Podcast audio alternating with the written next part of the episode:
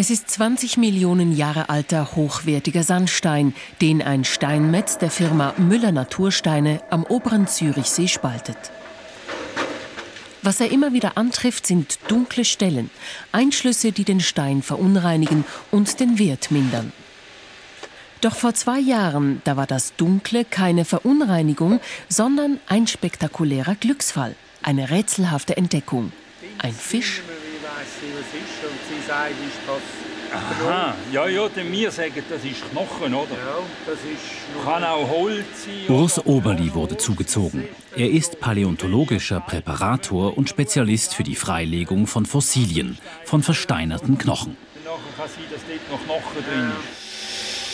In der Steinsägerei versuchten die St. Galler Steinmetze, dem rätselhaften Wesen auf die Spur zu kommen. Mit Diamantsägen und Meißel tasteten sie sich an den geheimnisvollen Fund heran.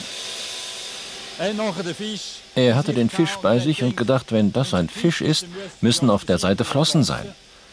Er hat dann in die Tiefe gemeißelt. Zum Vorschein kamen aber keine Flossen, sondern Bogen.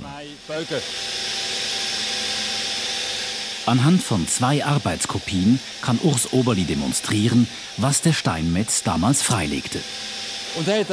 Er hat sich das angeschaut und gesehen, dass es kein Fisch ist, sondern der Schädel eines Tieres. Fundort des versteinerten Schädels ist ein imposanter Steinbruch in der Region Uznach am oberen Zürichsee. Sandsteinblöcke von bis zu 24 Tonnen holen die Arbeiter aus der Tiefe. Es ist ein traditionsreicher Sandstein. Er war Baustoff für viele Gebäude in Zürich, so für das Großmünster. Gebildet hat sich der Stein vor rund 20 Millionen Jahren, samt Einschlüssen von Pflanzen und Tierresten. Diesen hier abgelagerten Sandstein findet man quer durch die Schweiz, von St. Margareten über das Appenzeller Land, das Toggenburg, hier in Uznach, bis in die Westschweiz nach Lausanne. Und wenn man großes Glück hat, kann man darin Knochen finden. Ein solcher Knochen ist allerdings eine absolute Seltenheit und ein Glücksfall. Urs Oberli muss äußerst sorgfältig präparieren, um die wertvollen Knochen nicht zu zerstören. Für den Fossilienspezialisten war schnell klar, dass es Schädelknochen eines Nashorns sind. Ich habe den Schädel schnell erklärt. Das hier ist die Stirn, das Nasenloch, das Auge und der Jochbogen. Und wahrscheinlich hat es hier ein kleines Hühnerauge auf der Nase und kein großes Horn. Kein großes Horn.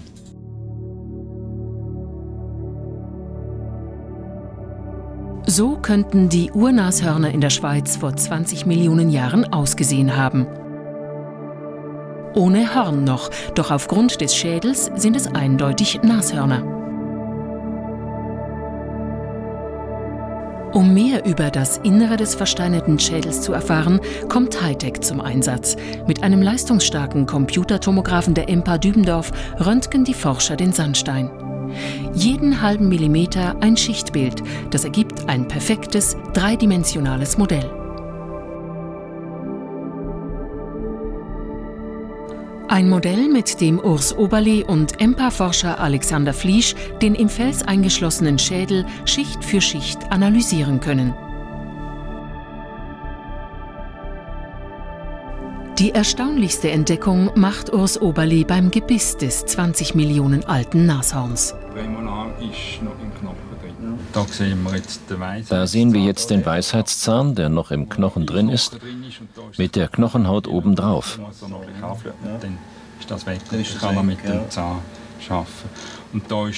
Hier der letzte Milchzahn. Und hier die Zahnknospe, die noch wächst. Knospe, die noch wächst. Um im Sandstein zu solch detailreichen Bildern zu kommen, ist ein sehr leistungsfähiger Tomograph nötig. Anlagen, wie sie in der Medizin eingesetzt werden, wären viel zu schwach. Ja, jetzt ist wunderschön wieder.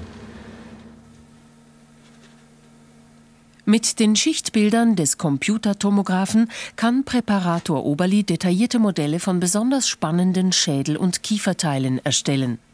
Hier zeichnet er Schicht für Schicht die Umrisse eines Zahnes nach und schneidet anschließend formgenaue Folien aus. Der Vorteil dieser Methode, Oberli kann Details wie den Milchzahn anschaulich nachbilden, ohne den Schädel zerstören zu müssen.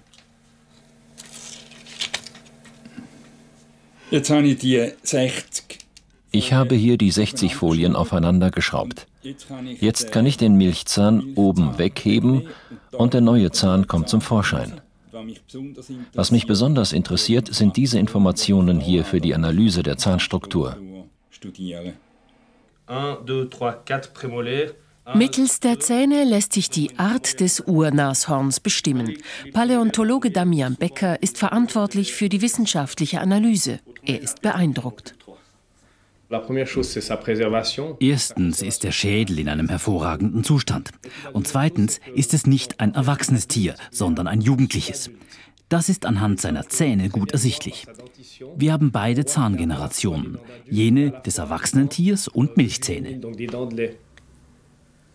Ein wissenschaftlicher Zeichner erstellt ein exaktes Abbild des Kiefers.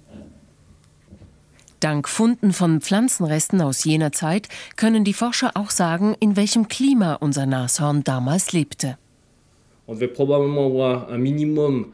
Es war wahrscheinlich ein Klima ohne ausgeprägte Jahreszeiten. Eher feucht, wahrscheinlich ohne lange Trockenzeiten, wie in den Regionen, wo heute Nashörner leben.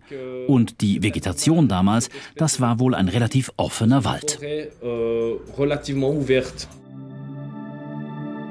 Lebensbedingungen, die auch im Sandstein von Uznach verewigt sind.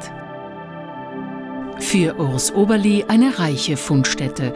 Und es könnte ja sein, dass hier im Sandsteinbruch von Uznach noch weitere Schweizer Nashörner 20 Millionen Jahre Erdgeschichte überlebt haben.